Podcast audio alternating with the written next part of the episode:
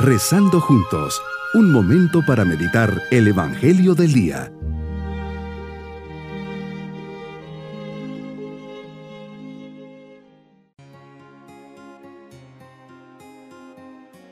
Les saludo en este día martes de la vigésima sexta semana del tiempo ordinario. Siempre con la mirada puesta en el Señor, dispongamos nuestro corazón para la meditación. Señor mío y Dios mío, aquí estoy a tus pies para alabarte Quiero ser todo tuyo y ofrecerte todo lo que soy. Aquí me tienes, dime qué es lo que quieres de mí, indícame cuál es el camino que me has marcado para llegar a ser feliz. A veces voy buscando por todas partes esta fuente de felicidad, pero he aquí que por más que vaya de abajo hacia arriba, buscándola no la encontraré sino aquí junto a ti. Por eso vengo a tus pies para que me des del agua que me quitará la sed profunda de mi corazón. Meditemos en el Evangelio de San Lucas capítulo 9 versículos 51 al 56. Lo que nos compartes hoy es de gran enseñanza. Nos dices que al acercarse el tiempo en que tenías que salir de este mundo, tomas la firme determinación de emprender viaje a Jerusalén. Lo primero que me enseñas es que eres consciente que se acerca el tiempo de tu partida sabes cuándo será. Eso te ayuda a prepararte y a tener claro los pasos que siguen. El tiempo se agota, 33 años con nosotros, de los cuales tres los dedicaste a la vida pública y a llevar tu mensaje. Eran necesarias las largas caminatas, predicar incansablemente, estar unido en largos momentos con tu Padre en oración, aprovechar cada instante, ni un minuto perdido sabiendo que el tiempo apremia para dejar todo concluido, especialmente realizando paso a paso la voluntad de Dios, tomas la firme determinación de emprender viaje a Jerusalén. Esa decisión tiene mucho fondo, pues sabes que al ir hacia Jerusalén te expones a que te apresen y condenen.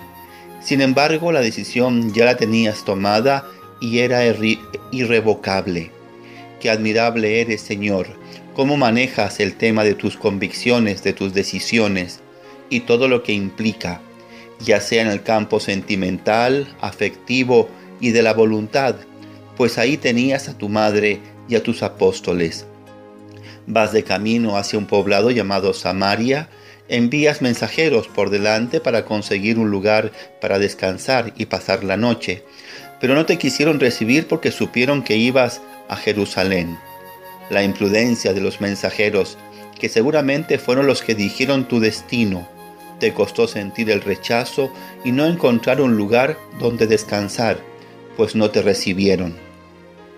Claro, ante esta negativa, Santiago y Juan, movidos bajo su impulsividad, esa misma que nos sale del corazón cuando no salen las cosas como queremos o no nos atienden como lo teníamos pensado, bajo esa reacción propia de la soberbia y orgullo herido, te dicen, ¿quieres que hagamos bajar fuego del cielo para que acabe con ellos? Ahora me explico por qué les decían los hijos del trueno. Se delataron solitos, pero tú sabes que ese no es el método, no es pagar mal por mal. Tu corazón lleno de bondad y misericordia no te lo permitiría jamás.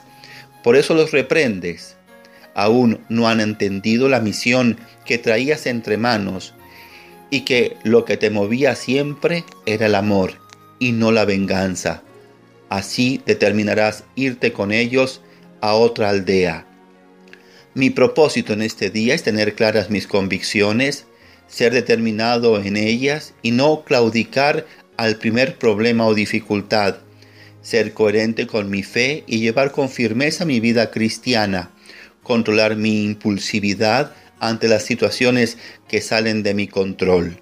Mis queridos niños, Jesús nos enseña que es un hombre de gran carácter, tiene siempre muy claro lo que tiene que hacer y sus decisiones son siempre seguir hacia adelante.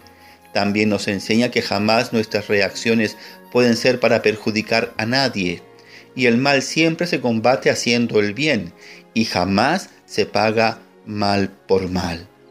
Nos vamos en este día pidiendo a Jesús su bendición. y la bendición de Dios Todopoderoso, Padre, Hijo y Espíritu Santo, descienda sobre todos nosotros. Bonito día.